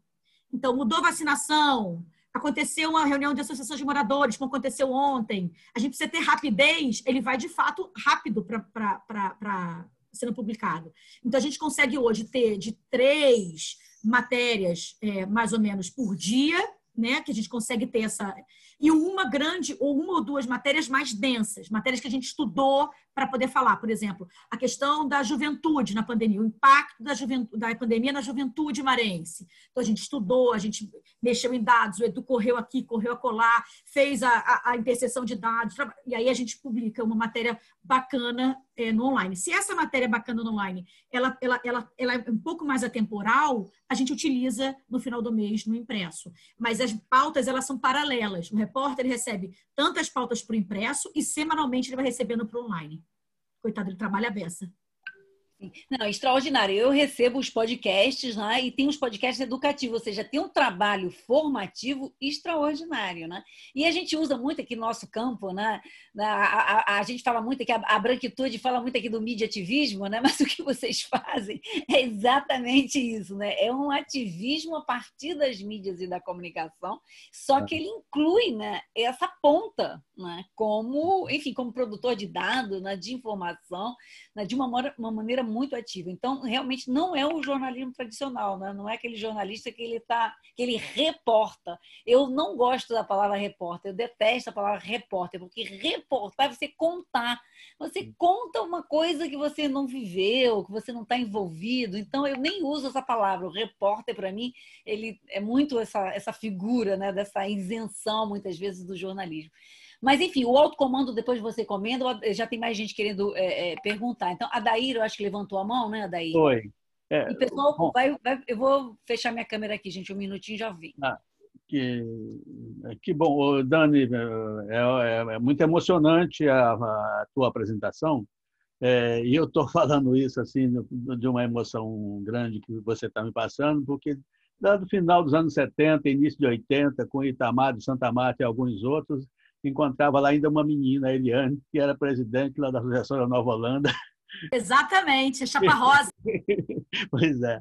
E, e, o, e no Santa Marta era chapa azul, então tinha a chapa rosa e, e azul. E, que era exatamente essa possibilidade de repensar essa relação com o próprio poder público, da autonomia e da, né, da, e da organização e tal. E aí a criação do próprio SEASM, né, e como é que depois o próprio, mais, mais tarde, os pré-vestibulares comunitários, né? o que me levou, inclusive, a ser professor da Marielle, da Gisele, né? e, de, da Renata, e de, de todo essa, é, esse povo. Né? Isso está é, tá me levando agora a fazer uma colocação para você no sentido, no sentido seguinte, quando a Ivana falava também, né, coisa do complexo, né, que é, é o que, que é essa passagem do imaginário autoritário e escravizante que é o que a gente tem, que faz com que é, capitães do mato entrem fardados na maré e matem mais de 20 negros, e, da, e, e a mídia diz que a operação foi vitoriosa porque matou bandidos, e bandido bom é bandido morto. Né? Então, nesse. E, e aí, o que, que significa essa complexidade do complexo, que é o que o que você está demonstrando. Que relação é essa de um novo imaginário, onde a própria concepção de complexo, né? porque a palavra complexo, quando falada, ela é falada como se fosse o risco, o perigo, o crime né? e, e tudo mais. E cuidado para não sair da vida Brasil quando estiver em outros espaços né? e tal.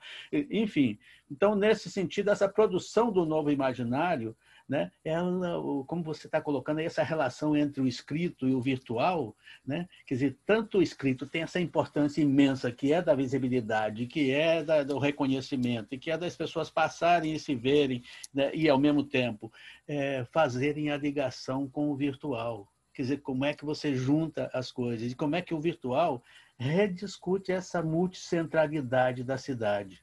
Né? É, eu acho que você deve saber que eu escrevi o Cidade Serzida, mas eu estou passando do Serzida para o multicêntrica, porque eu acho que essa multicentralidade é que quebra né, o, essa dicotomia favela-asfalto e que coloca essa visão de complexo como nós estamos aqui falando. Então, eu queria só observar para você como é que...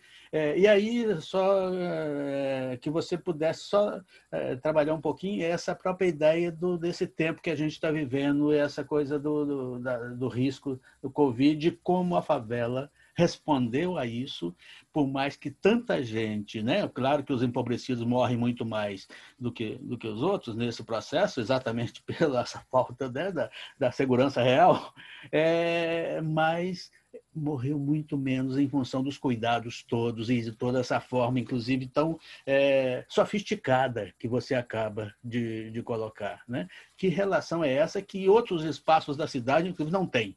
Né? Então, como é que é como é que a gente pode retrabalhar essa própria relação com a, a pandemia e que, de que forma essa mudança, né, que ficou escancarada, que não é só a desigualdade, ela é também a segurança, ela é a política pública, qual é a sua perspectiva? Tudo bem? Parabéns, querida. Então, é, o, o, trabalho é feito por, por, muitos tecedores, né? A gente fala que quem trabalha na rede é tecedor, né? Então, hoje são mais de 250 pessoas. Melhor que, que repórter, tecedor, né? É, exatamente, muito melhor. Então, é, somos 250 nesse trabalho, um trabalho é, muito grande, né? Assim, eu falei aqui de um pedacinho desse trabalho que é a comunicação comunitária, né? Porque imaginei assim que seria, para falar de tudo, seria uma coisa muito, é, são muitos projetos e todos articulam no território, todos se fazem, né? É, é importante nessa perspectiva é, dessa atuação no território. Quando você fala complexa, daí uma coisa que, eu, que, eu, que a Eliana sempre fala, Eliana Silva Souza é a fundadora é, da Rede da Maré, como ele bem disse, foi uma das primeiras eh, presidentes, presidentas da Associação de Moradores da Nova Holanda, em 1984, e dali que surgiu né, o, a, a, sementinha da Rede da Maré, inicialmente pelo SEASM, e depois é, se dividiu entre SEASM e Rede da Maré. É, toda vez que a gente fala complexo, a Eliana vem com tudo em cima de nós, para falar assim, não é complexo, é conjunto de favelas. Complexo é outra coisa. Então, a gente criou também, eu até penso em fazer isso um dia, de pensar num, não é no manual de redação, mas um glossário, algo assim, em que eu pudesse contemplar nomes, nomenclaturas possíveis para essa realidade. E isso falando para essa perspectiva que você disse, desse novo imaginário. Porque se eu, por exemplo, se eu mudo, se eu, em vez de falar tráfico, eu falo é, venda de drogas a varejo, se ao invés de falar traficante, eu falo é, grupos civis armados, sabe? Se eu, se eu consigo atuar, de fato, no que a palavra, do que o poder da palavra tem, na comunicação, no jornalismo mesmo, você muda a perspectiva, né? Dani, Dessa cobertura. Dando só um parênteses, eu devo ter, na, da, acho que é dia 15 ou 18, depois de passo, mas é o Roda Multicêntrica, na TV Portal de Favelas que eu é, coordeno, estou lá trabalhando, é, e a gente vai exatamente fazer nessa próxima roda sobre o Dicionário de Favelas Marielle Franco. Aí, ah, é ótimo tá falando, né, no glossário, esse glossário mesmo, que verbetes são esses que, inclusive, vão ficar também abertos virtualmente para que as pessoas que não concordem com o que está lá dizer o que mais ou o que não pode tudo mais. Desculpe só esse parênteses aí. Não, é isso mesmo. É isso mesmo. Então, assim, é, isso é uma questão importante. A outra é a questão da disputa de narrativa. É, a gente disputa essa narrativa. Esse imaginário que você é grande mesmo é, nessa perspectiva de, de, de, de, falar sobre o território, a gente disputa essa narrativa. Né? Então, é, é muito louco quando você é, é, é, percebe que, que, que, as pessoas compram essa, essa, essa ideia de que lá pode ser tudo de que, que é de bom e bandido morto, e, e, e, não entende essa realidade. Então, assim, o que, que eu penso hoje? Eu penso que quanto mais, se a gente fala em comunicação, se a gente está falando de jornalismo de certa maneira, se essas pessoas não têm a vivência de uma favela, a gente não vai ter revolução nesse sentido, revolução dessa narrativa.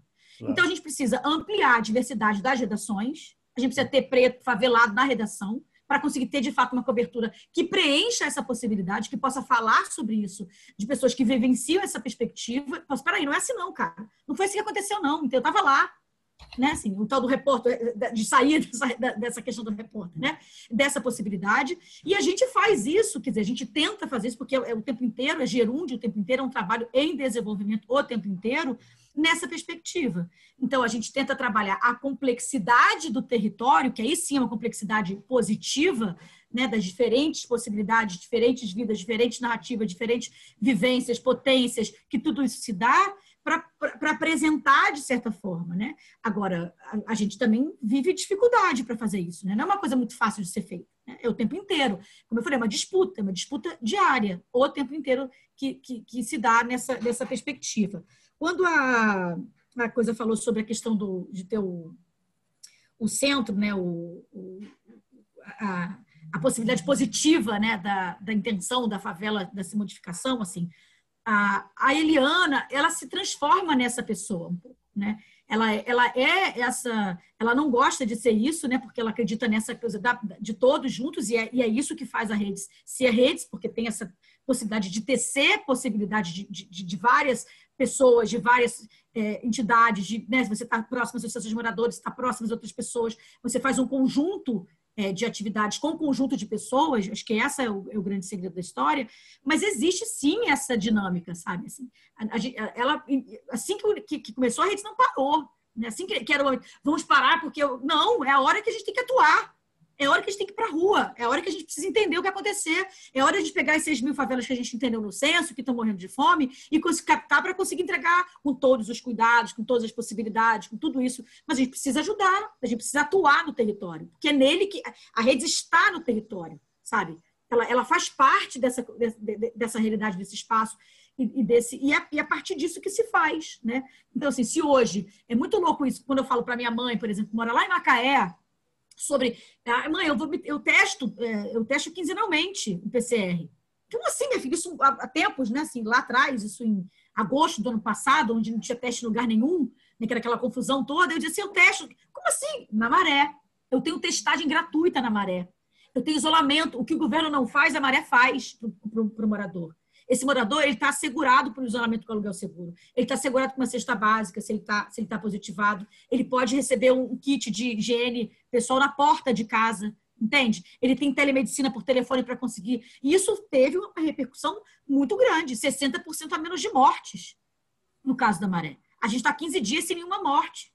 Então, isso é trabalho de, de, de, de atuação e de política de incidência territorial não tem outro, outro, outro, outro nome para se dar, né? E, e, é a partir dessas articulações é, em parceria, no, no, entendimento do território, né? Que o dado é muito importante, né? De onde você está vendo o que está fazendo, na escuta, né? Tudo em parceria. O que, que a associação está precisando, o que, que a outra está fazendo, a luta pela paz, enfim, são 14 organizações não governamentais que tem na Maré. Não são só, não existe só redes. Né? Então, há esse trabalho em conjunto. E enquanto Maré de Notícias, há esse trabalho de articulação com essas associações para a produção de pauta, para a incidência política mesmo, a partir da comunicação. Não sei se eu consegui responder. Ótimo. Mas, uma, Dani, o Pablo Carvalho também. quer fazer uma pergunta para você diretamente, tá? Vamos lá. Queria também parabenizar o trabalho no Maré de Notícias, eu entrei na e é um trabalho realmente que é, que é pela vai por todo mundo. Sim. Uma coisa me chama muito a atenção essa intenção de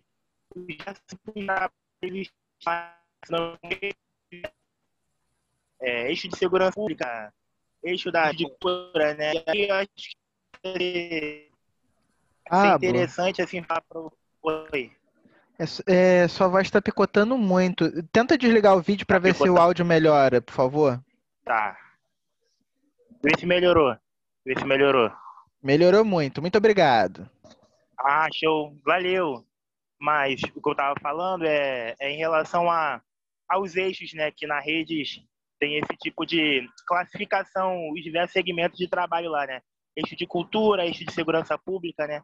E eu acho isso muito interessante, até pelo coletivo que eu estou representando aqui no, no LABIC, né, que é, que é a Frente Cavalcante, né, de, de tipo, como, como funciona, assim, da, da dando explicar essa organização entre os eixos, assim. Porque, às vezes, esses eixos se, se encontram, né, e promovem uma integração muito grande, assim. Eu acho que o Maré de Notícias também, ele traz uma, uma coisa de que ele tem uma, uma pauta da cultura, né, é, também é, as oficinas, as aulas, as, a Mostra Maré de Música, por exemplo, coisas ligadas à cultura, tem, tem uma parte muito importante lá, área de segurança, né?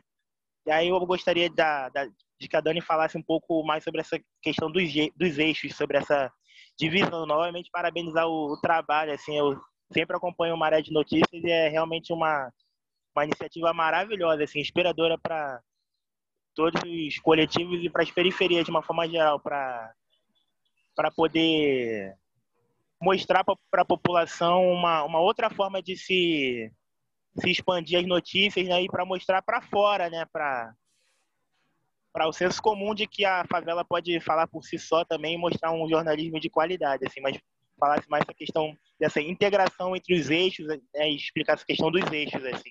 Ah, mas parabéns de novo. Então, nós somos divididos em é, arte e cultura, memórias e identidades, é, esse eixo de arte, cultura e identidades tem o Centro de Artes da Maré, é, onde lá tem um núcleo de, de dança, é, tem uma, uma escola de dança que é a Escola de Dança Lia Rodrigues, e além disso tem uma escola popular de dança, a Escola Livre de Dança da Maré. É, oferecidos vários tipos de, de oficinas, oficina de corpo, dança, e também, é, nesse momento pandêmico, o Centro de Artes se transformou num grande armazém de cestas básicas. É, a gente também tem uma co-administração com a Lona é, Bertiviana, a Lona Cultural da Maré, é uma co-administração com a Rede da Maré. É, e, e a gente também tem o eixo do desenvolvimento territorial. Esse eixo é o eixo que tem como equipamento a Casa é, das Mulheres, onde lá é oferecido oficinas de panificação e assistente de cabeleireiro e também atendimento sócio-jurídico é, e social e psicológico para mulheres vítimas de violência doméstica. Também é, é, é, é são palestras de, de, igualdade de gênero, enfim, tudo isso perpassa todo o processo da, da Casa das Mulheres. A Casa das Mulheres teve um trabalho importante nessa, nesse momento pandêmico, porque foi a partir de lá que foram feitas as quentinhas, que a gente tem também um buffet chamado Maré de Sabores. É, esse buffet além de gerar renda, ele também fornece comida né, para eventos e tal, e com a paralisação por conta da pandemia, ele acabou perdendo um pouco é, o seu trabalho, e aí ele começou a, a, a produzir quentinhas para tanto população de rua, quanto para essa questão do isolamento social, para o distribuidor na maré, né, maré de notícia, enfim, para toda essa perspectiva. O desenvolvimento territorial também tem um equipamento chamado Espaço Normal, que esse espaço que eu me referi sobre o atendimento a pessoas em situação de rua e usuários é, de crack e outras drogas, na perspectiva da redução de danos. Então, é um espaço muito importante é, para a Maré, o primeiro espaço, é, se eu não me engano, em territórios periféricos que trabalham com redução de danos nessa, nessa temática, que é uma coisa bastante importante. A gente tem o eixo de direito à segurança pública e acesso à justiça. Esse, texto, esse, esse eixo, tem todos os eixos, gente, tem milhares de dezenas de milhares, mas dezenas de projetos, pelo menos. É, Estou aqui só falando dos equipamentos para ficar um pouco mais fácil. O do Direito de Segurança Pública, ele fornece também assistência jurídica e social para vítimas de é, operação policial ou qualquer tipo de atendimento jurídico que essa pessoa precise. A gente também faz formação em segurança pública para formar essas pessoas nos direitos dessas pessoas, é, mobiliza de porta em porta para a questão é, das violações em operações policiais, o que a polícia pode fazer, o que a polícia não pode fazer na atuação do território, que é uma coisa muito importante. É, tem esse trabalho também da cobertura das operações em tempo real, que também é muito importante. É, e tem o eixo da educação. O eixo da educação foi o primeiro eixo que, a, que nasceu, que foi essa questão dos pré-vestibulares. Hoje, além dos pré-vestibulares, a gente tem é, preparatórios, cursos de sexto e nono ano, é, tem curso de inglês, curso de espanhol, curso de informática, enfim, amplia a formação para essas pessoas. Tudo que a gente faz, a gente faz com a interseccionalidade. A ideia é que esses eixos sempre trabalham em conjunto. Então, é, por exemplo, a, a, gente aqui, eu, eu faço parte, nesse momento, do eixo do desenvolvimento territorial, né? É, de, de, sou, sou encaminhada nesse eixo. Mas esse eixo eu trabalho junto também com segurança pública, quando a gente cobre, cobre operação policial. A gente também trabalha intrinsecamente com educação, quando a gente faz o núcleo de formação dentro do Maré de Notícias. A gente trabalha intrinsecamente com arte e cultura, quando a gente está promovendo alguma ação é, sobre a questão da arte e cultura, é, pautas, agenda cultural, enfim, Maré de Música, qualquer coisa que, que envolva, né, que, que tenha esse, esse, trabalho de divulgação dessas, dessas ações. E a gente também faz projetos em parceria um com o outro, sabe? Então, tem projetos que trabalham metade com metade. Então, um projeto, por exemplo, o Lab Semente, que é um, um, um mapeamento de iniciativas que trabalham com o meio ambiente dentro da favela. É, a pessoa que trabalha com monitoramento de dados de segurança pública foi trabalhar nesse eixo territorial para ajudar nessa questão do monitoramento dos dados. A mesma coisa aconteceu com Conexão Saúde, é, que é né, assim, a pessoa que também trabalha em segurança pública, que fazia o banco de dados, dados, dados da segurança pública, começou a trabalhar com os dados da saúde. Então, assim, é a gente trabalha, a gente tem reuniões semana, é, mensais com os eixos, né, cada um com seus eixos, mas a gente também tem reuniões mensais com esses eixos, com a direção, para fazer essa, essa, essa, esse conjunto né, de ações serem muito é, trabalhadas nessa interseccionalidade. Então, assim, é, é, é, é, nesse lugar que a gente se vê. Né? Esse nome redes não é à toa. Eu vou responder aqui, tinham duas coisas no chat, vocês me dão. Ah, tem bastante, Dani, ó, vou te é, ajudar aqui. Fernando. Vivemos um momento muito complicado para a mídia hegemônica, recentemente trabalhadores da redação do Jornal Nova estavam sendo perseguidos e seguidos na saída da redação. Vocês convivem com isso? A gente já conviveu com isso mais, a gente sofreu bastante é, assédio, assim, e ameaça, telefones, é, bem suspeitos de uma certa, um certo, uma certa época. É, assim que o Witzel foi governador, foi o pior momento para a gente. Ficamos assim durante um, um, uns 10 meses e agora as coisas, por incrível que pareça, se acalmaram um pouco. Não sei se já entenderam que a gente continua fazendo o mesmo trabalho, que esse tipo de situação não vai é, modificar o nosso, o nosso intuito de trabalho. Acho que isso é muito importante dizer. Né? Assim, eu trabalhei muito tempo num programa chamado Linha Direta da TV Globo. Eu sou velhinha, né? E esse programa ele, ele, ele trabalhava na época com pessoas que eram foragidas da justiça. E a gente colocava, naqueles idos dos anos 2000, as pessoas que tinham sido é, praticado crime, que tinham prisão preventiva ou prisão temporária decretadas, decretada, no, no final contava o caso que acontecia com aquela pessoa e no final tinha aquela foto. E aí isso acontecia muito, assim, com a gente, muita ameaça, porque o cara que estava lá, ia ser preso, ligar a predação e, e, e, e para a gente também, né? Dizia que ia matar, que ia fazer, que ia acontecer. E eu dizia o seguinte: se você está querendo nos matar ou me matar, acho melhor você entrar na fila. Que se você furar a fila, é capaz do outro matar você, porque você está furando a fila. Eu acho que é a mesma coisa que eu. E, a gente continuava trabalhando. Acho que é o mesmo intuito que, que, que a gente faz com Maria de Notícias, assim se, se tem essa dinâmica da, da, da, ameaça, a gente, quanto mais ameaça a gente tiver, mais trabalho a gente vai fazer. A gente vai tomar cuidado, óbvio, né? Ninguém quer morrer, a Marielle está aí, ninguém quer morrer, mas a gente precisa continuar a trabalhar. Né? E quanto mais batem em nós, mais a gente aparece. Né? Quanto mais a semente, mais ela flore. E assim a gente vai seguindo. De, que dicas você daria para quem está começando do zero, num projeto nesse sentido, só que no fora do Rio de Janeiro? Criar parcerias, muitas parcerias com o seu território. Esse é o grande, então, você tem associação de morador, para onde você pode caminhar com a parceria. Você tem uma iniciativa de educação junto de, de, de por exemplo, é, pré-vestibular comunitário, que é muito comum nas periferias. Você se, se une com essas pessoas para criar uma, uma redaçãozinha pequena, textos que você possa divulgar. É, você cria também uma articulação com os moradores, né? Assim, abrir um canal de comunicação com o morador, nem que seja na rede social, ou pelo WhatsApp, ou no grupo comunitário pelo Facebook, enfim. Criar também essa dinâmica que a pessoa possa conversar com você. Né? E aí você, a partir desse, você não vai mais ser zero, porque você vai ter o teu amigo da associação de moradores, você vai ter o teu amigo da, da, da, da do pré-vestibular, o morador que vai estar próximo de ti, e aí você consegue criar é, coisas a partir dali, ideias, né? Tudo no coletivo, entender o que o outro precisa, sugerir as ideias, escutar. Eu acho que o momento de, de escuta também é muito importante, né? A gente precisa ser escutado, mas o morador também precisa ser escutado. Deixa eu ver se tem mais. Tem mais aí, Vivi? Tem, tem. Olha, tem uma. É, várias. O chat pegou fogo, né?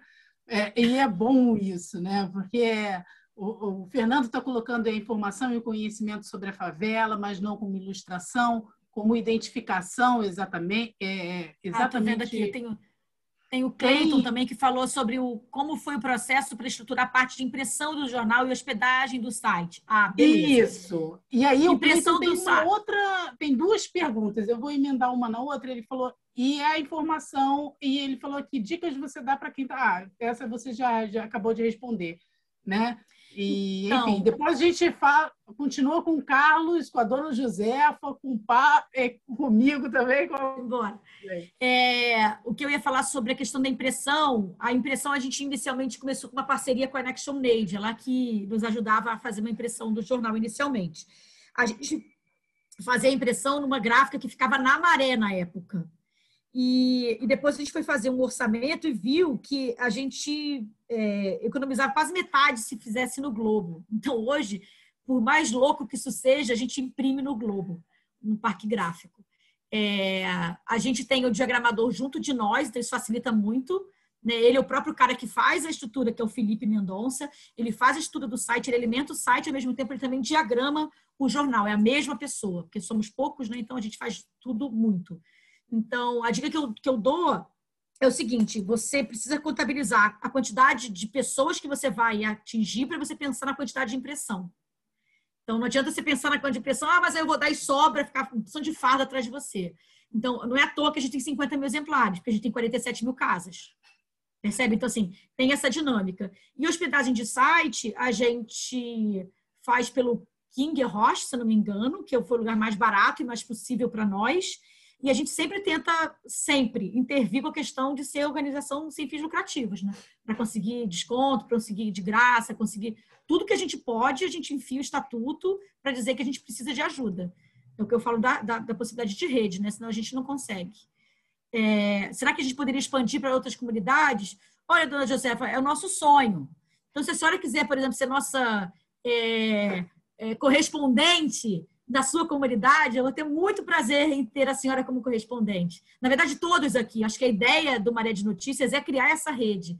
Então, se a gente puder, dentro do site, ter dinâmicas que possam cobrir outras periferias do estado do Rio, do Rio de Janeiro, da cidade do Rio, é, é muito importante. Isso até que o ele estava falando antes, né, assim, dessa possibilidade de inserir a favela na cidade. A cidade, ela não é ela não está distinta da, da, da, favela, né? A periferia é parte da cidade, é parte de toda a parte cultural, da parte tradicional, da parte da mobilidade urbana, comportamental. Então, assim, o nosso comportamento diante da vida, ele é o comportamento da cidade também, né? Não é só da elite, não é só da, da branquitude, né? É também da população periférica. Isso é uma coisa importante de se dizer. Então, quanto mais a gente estiver junto, nessa perspectiva de rede, melhor. Então, meu telefone está aí, liga, a senhora pode ser nossa correspondente, eu vou ter maior orgulho de tê-la com a gente. Aqui no terceiro distrito Duque de Caxias, temos a vontade de iniciar projetos... Carlos, Carlos Nunes, vivemos um momento complexo para a mídia contra a hegemônica. Recentemente, trabalhadores da redação do jornal... Não, eu respondi. Ah, esse já foi... Eu, é, eu tô... É, eu, eu tô aqui eu na ordem. Pergunta, falando assim, eu sou apaixonada pelo trabalho de acompanhamento que vocês fazem, que majoritariamente o jornalismo comunitário faz, né? O acompanhamento de qualquer caso, né? Porque isso importa para a comunidade, na verdade. E eu sinto falta disso na mídia tradicional. Eu queria que você comentasse também desse, dessa é, é quase que uma um dever de acompanhar que resolução aquele caso ou aquela aquele acontecimento está tá, é, o desdobramento daquele caso, coisa que a gente é, é, normalmente não vê na, na na mídia, por exemplo, acompanhamento de, de, de alguns é, casos. É, a, né? gente, a gente incide, né? Quando a gente acompanha e dispara no WhatsApp, eu acho que o cara fica com vergonha. Porque ele fala, nossa, não pensei nisso, e não cobri esse caso, e não fiz isso. Olha, o Jeremias, pô, o Marcos Vinícius agora, três anos de morte. Pô, o Jeremias já passou três, a gente não falou nada. Então, assim, a gente acaba incidindo, né, dessa forma. É, eu, eu vou ser muito sincera com vocês. É, de fato, eu queria muito estar tá muito mais próxima nessa cobertura do que a gente está atualmente, porque a gente é muito pequeno somos muito poucos, né? E a pandemia, por mais que, que tenha é, trazido muitas oportunidades, ela também trouxe muitos desafios, né? Assim, e ainda mais nessa redação que é uma redação de muitos lugares distintos. Então, assim, a gente também não tem se encontrado com a vontade e nem é, com a rotina que a gente costumava se encontrar a gente também não está tanto mais no território como a gente costumava estar, né? todos os dias, todas as horas, por conta desse, desse mundo que a gente está vivendo. Então, a gente acompanha, a gente tem uma dificuldade muito grande de resposta é, dos órgãos oficiais. Quando a gente fala maré de notícias, as pessoas não respondem. Gente, assim, é difícil, a gente tem que insistir, insistir. Hoje a gente já melhorou nessa possibilidade.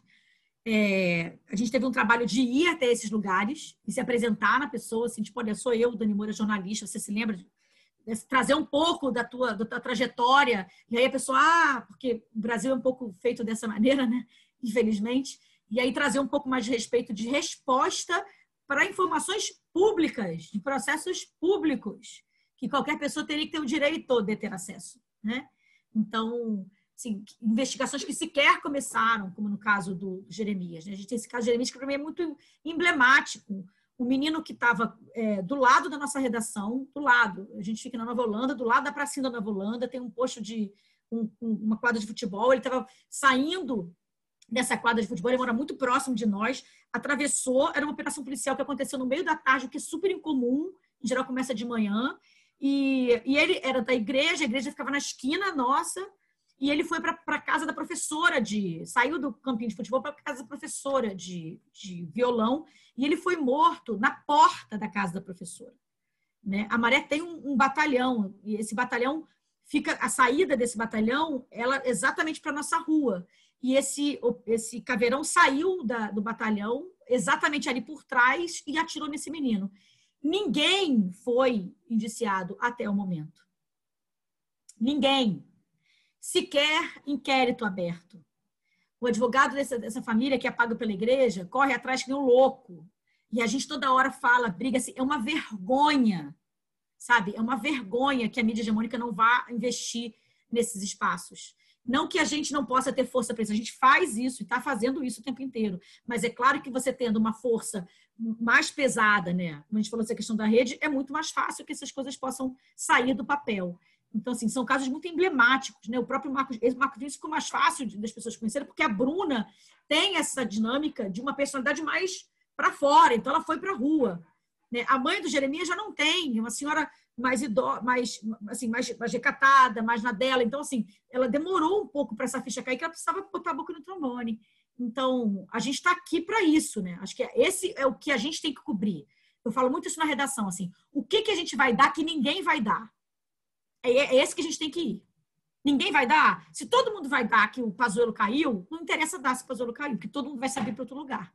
E não é esse lugar que nos. Agora, se o buraco da nossa frente está quebrado há seis meses e ninguém vem consertar, se a gente não der, ninguém vai dar.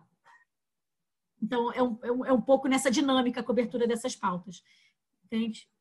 Vamos ver aqui. A moça falou que o terceiro distrito de Caxias tem a vontade de iniciar projetos de comunicação comunitária, mas o medo da retaliação é grande. A oposição política corre muito risco de vida e mesmo que a gente não tenha plano de mobilizar politicamente, isso trava bastante a gente. Olha, eu acho que assim, é, trava mesmo, mas é importante é, criar mecanismos de comunicação que você possa conversar sobre tudo. Então, assim, quando você fala da oposição política, é, a gente, não, a gente tem que entender que quando a gente fala de direito humano, todos nós somos humanos. Então, a comunicação também tem um objetivo de trazer um pouco dessa, é, dessa é, possibilidade da definição de que a, a, informação, ela é, além de ser muito rica, porque ela é, ela é, ela é uma, uma a única forma revolucionária que a gente vai ter, que é a partir dessa informação crítica que se dá toda a possibilidade de pensamento, de construção de garantia de direito. Então, quando você traz a, a, a, a tua, a tua comunidade para o entendimento de que é esta comunicação que você quer fazer, eu tenho certeza que você vai conseguir mobilizar mais gente e, e, e vai ter menos retaliação. Você vai, é possível que você sempre tenha, mas entendendo nessa dinâmica, assim, tipo, comece pensando em coisas pontuais, né? Assim, acesso ao lixo, é, saneamento básico, esses temas que percorrem toda a sua comunidade, que possivelmente você vai ganhar força, porque todo mundo vai querer que não tenha lixo na sua rua, todo mundo vai querer que não tenha é, esgoto na sua frente, e aí você vai conseguir ajudar de alguma, de alguma forma. É um conselho que eu te dou. O pequeno, né? o hiperlocal. Tem uma, uma. A gente fez parte agora de uma formação é, eu fico falando isso, parece que a gente é chiquérrimo, né? Mas não é não, assim, é, a gente está devagarzinho conseguindo espaços grandes, assim, passos largos, né? Nesse tempo pandêmico. A gente foi convidado a fazer parte de uma formação da Fundação Gabo, de, de jornalismo, né? A Fundação Gabo é uma fundação bem importante que fica na Colômbia de jornalismo. É, e inclusive tem prêmios, né, e tal. E nessa formação chamava assim jornalismo hiperlocal é, eles queriam escutar de nós é, como é que a gente fazia essa questão de ser hiperlocal. Porque a, a, a, nessa perspectiva dessa, dessa, desse entendimento, é que quanto mais hiperlocal nós formos, mais nacional nós seremos. E parece antagônico, mas não é. Porque tem, tem um pouco daquilo que eu falei assim, se você não, se você vai fazer é, aquela informação que ninguém vai dar, só você vai dar, você está sendo nacional de alguma forma. Porque aquela informação é peculiar e certamente é peculiar em outros espaços iguais àquele que você vive. Então, essa especificidade da hiperlocalidade do jornalismo é que dá para a gente a força. É que dá, e é nesse lugar que a gente precisa se fortalecer. Né? Do que do que é importante para aquela comunidade, para aquele local, para aquele. É o, é, o, é, o, é o hiperfoco, é o, é o que mais você vai. mais conhecimento você tiver daquele espaço, da comunicação daquele espaço, e do quanto tem diferente, né? E aí você tem uma coisa muito atenta que eu acho importante falar, eu acho que a Daí vai concordar comigo nesse sentido, que é quando você naturaliza o olhar que você está na comunidade, você naturaliza a operação policial, você naturaliza a, a, a, a, violação de direito, você naturaliza o esgoto na sua porta, você naturaliza as coisas nunca chegarem para você. E não pode. Eu acho que o, o, grande diferencial do jornalismo comunitário é que você tem que sempre estar brigando com essa naturalidade. Isso não pode atacar você, essa doença não pode pegar. Você tem que sempre ter um olhar surpreendido em todas as coisas que acontecem inclusive para o bem, né? não só para você, para o bem e para o mal, né? as duas coisas. Falo isso, por exemplo, quando você olha para uma estrutura arquitetônica da favela, é uma estrutura super complexa, super complexa. E se você equiparar, por exemplo, para casas é, de lá de, de, daquele lugar lá da Itália, como é que se é, Veneza, é, é, muito parecido, né? Porque é muito pequeno, é muito aglomerado de casa, as pessoas fazem aquele, aquela possibilidade de inverter a casa quanto mais para cima para o lado esquerdo, para poder ter uma, uma, uma estrutura de base de formação, de fundação mais, mais é, segura. E pergunta se tem algum engenheiro que tenha feito isso dentro das nossas favelas. Não tem. Isso é oralidade. Isso é, isso é conhecimento, isso é riqueza. E esse conjunto de saberes que precisam ser exacerbados o tempo inteiro, né? por, por, por esse território e, e, e, por essa comunicação e por essa articulação política. Porque é disso que a gente precisa, valorizar esses saberes. Né? E olhar com esse olhar estranho, é estranheza do olhar para essas. Nossa, que interessante! O cocô que que merda que esse cocô está fazendo aqui? Por que, que as pessoas não, não, conseguem utilizar? Se na Zona Sul as pessoas não jogam esse cocô, por que, que jogam aqui? Que, que esse lixo tem que estar na porta da redação? Não pode estar.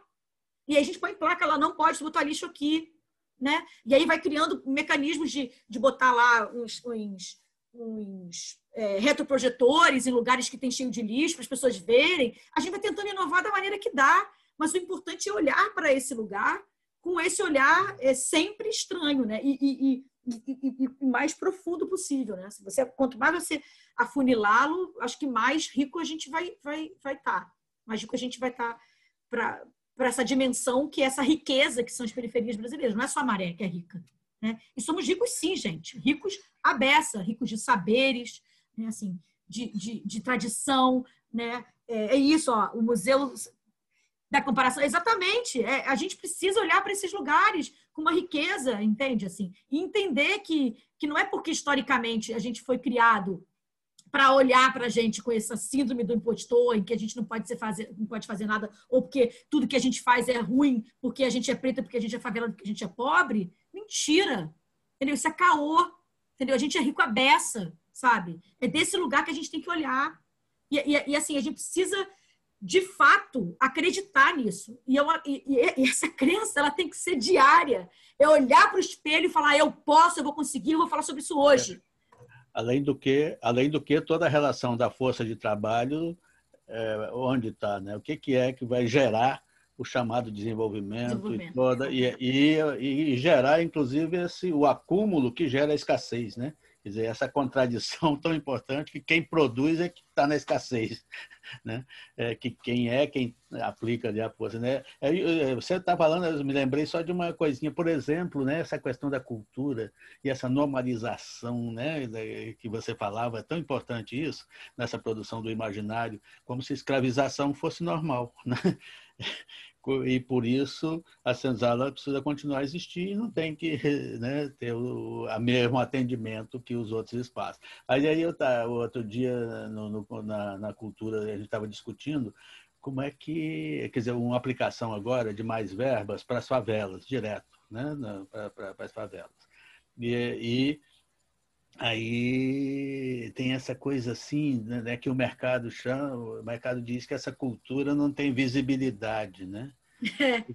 Visibilidade significa espetáculo, né? E é como se a vida da população fosse um espetáculo, né? Quer dizer, a cultura popular é a significação dela que é importante, quer dizer, o que que significa a folia de reis, o que que significa as mais diferentes formas de é, fazer a festa e, e, comungar com as coisas todas, com as diferentes comidas e tudo mais e tal, isso não é o espetáculo. Né? O, o espetáculo é só a gente ver o que, que é Marquês de Sapucaí e o que, que é a rua, para ver o que, que é o carnaval. Né? Então, essa diferença entre espetáculo e vivência, né? e essa coisa. Então, acho que é tão importante o que você está dizendo. Desculpe de novo te interromper. A gente precisa olhar para isso, porque a gente se esquece, tem que falar todo dia. É, alguém, quem foi o Cleiton de novo, perguntou como criar conteúdo para a grande parcela da população que prefere consumir e compartilhar temas ligados à violência. Isso é uma coisa que é tese de doutorado, né? O, o, o Cleiton, assim, é impressionante como é, isso com a gente também. Se tem operação policial, o envolvimento do Facebook vai assim a 500 mil, entendeu? Uma coisa louca. Todo mundo tem essa dinâmica é, de querer saber um pouco é, é, da violência, de, de, se seduzir, né? Ela, ela, é sedutora de alguma forma, né? E isso é uma coisa muito louca, assim. Então, como é que a gente pode pensar nisso? Eu sugeriria a falar do direito à segurança pública. Inverte a pauta. Pensa que todo cidadão periférico tem direito, direito, um direito básico fundamental à segurança pública. Então, quais são os direitos dessas pessoas? Você vai por aí, e aí você, a gente lá na Maré fez uma coisa de umas cartilhas, dizendo o que é possível, o que não é possível. O que a polícia pode fazer? Bater na sua porta? Não pode bater? Pode fazer? Pode não sei o quê. O que a outra pode fazer? Então, assim, a gente criava temas ligados, entre aspas, à violência, mas de uma forma invertida, sabe? De uma forma que dá a esse, a essa, esse morador a possibilidade de entender é, o seu limite, até onde ele pode chegar, onde ele tem direito, onde ele pode recorrer, onde não pode recorrer é, para tentar tirar um pouco dessa questão. Agora, isso é tese doutorado. Eu tenho uma vontade de fazer uma, uma pensar em estudar sobre isso de fato e acreditar por que, que o ser humano tem essa sedução, né, tão seduzido por essa questão do sangue da violência. Fiquei me lembrando, como eu falei aqui, do, do Linha Direta, que anos e anos e anos atrás fez uma, um dos maiores sucessos da televisão brasileira por conta disso, porque tinha essa, essa questão da violência intrínseca, né, se mostrava nua e crua. Gente. Rocinha nos roteiros no Museu São Paulo. Uma boa ah, parte... legal. Não, estou vendo aqui que o Fernando falou sobre os roteiros do museu, é, que, a comparação da cidade medieval. É isso, Exato. cara, é isso, sabe? É muito legal, entendeu? Porque senão a gente se acha é uma boa pauta para a repressão vigilada. Exatamente. É, é isso aí. Dani, é isso aí. Incrível a aula. A gente está com uma profusão aqui de. A gente tem uma profusão enorme nessa edição. A gente tem uma, um, um conjunto muito grande de projetos que, de comunicação, é, projetos de comunicação do Salgueiro, projetos de comunicação é, da Zona Oeste, projetos de comunicação de outras, é, de, comuni de outras comunidades, de outros territórios, enfim, Brasil todo. E foi um aulão. A Ingrid está falando na questão de favelas, acredito que seja, é, pode ser seu medo, né? É, é, ela, né? Que você está respondendo, mas não pode paralisar, esse é certo.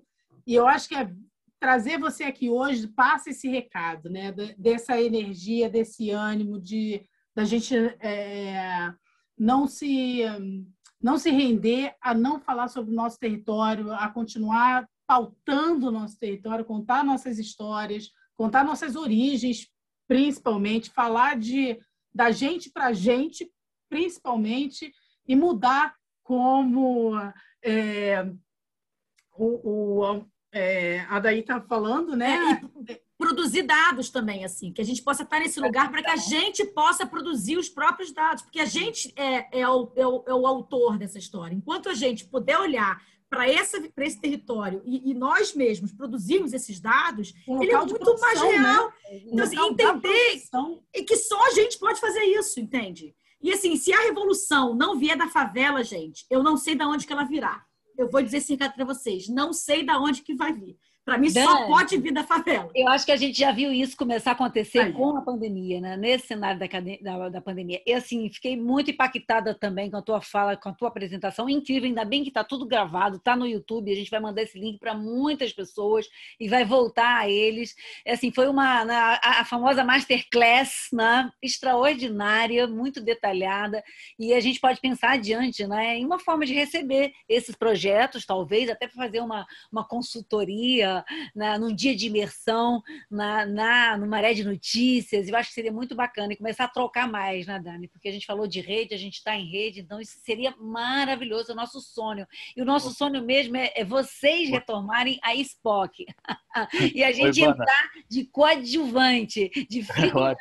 da UFRJ entra de coadjuvante, de figurante e chama e faz o que possível, né? Eu acho que essa tá aí também, né? Essa, esse desejo de uma experiência de formação. Já queria então agradecer, porque eu vou ter que sair correndo, mas ainda vou esperar daí falar.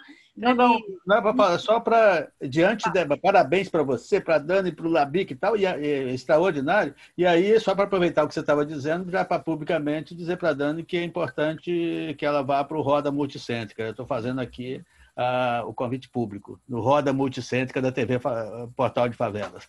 É, e eu vi um comentário aqui no nosso chat, mas, gente, não é só o medo que faz consumir esses, esses conteúdos, não. Hoje, as periferias e as favelas produzem cultura, funk, hip hop são o cartão postal de visita da uhum. cultura urbana brasileira. Olhe o seu uhum. Instagram e veja as influenciadoras e os influenciadores das periferias. Influenciam a moda, influenciam os cabelos, a roupa que você está usando talvez tenha sido pensada e criada na periferia do Rio de Janeiro ou alguma outra periferia do, do Brasil. Então, não é o medo, é o desejo Quantos jovens de classe média querem ter o visual, a cultura, imitam né, o jovem da periferia, porque ele produz cultura, linguagem, moda o tempo todo. Então, eu acho que não é o medo, eu acho que é muito mais, é desejo também. Né? Ah. Então, parabéns, Dani, que, que, que maravilha. amamos aqui a, a sua mentoria Queremos mais Dani nos próximos Labiques. Vamos pensar talvez numa parceria, numa organização, é. a gente ajudar vocês a, a, gente pensar essa formação conjunta com o FRJ e outras universidades. Bora. É o momento, né? Gostou dessa mentoria? Então segue a gente lá nas nossas redes, no arroba Pontão da Eco, para receber mais dos nossos conteúdos. Esse episódio foi produzido por Isabela Soares, comigo, Matheus Catrink, na locução, edição de Alana Marcelli, gravação de Matheus Dantas e o design da capa foi feito por Tadeu Viana. A gente tem um encontro com mais falas do LABIC, o Laboratório de Inovação Cidadã da UFRJ, no próximo episódio.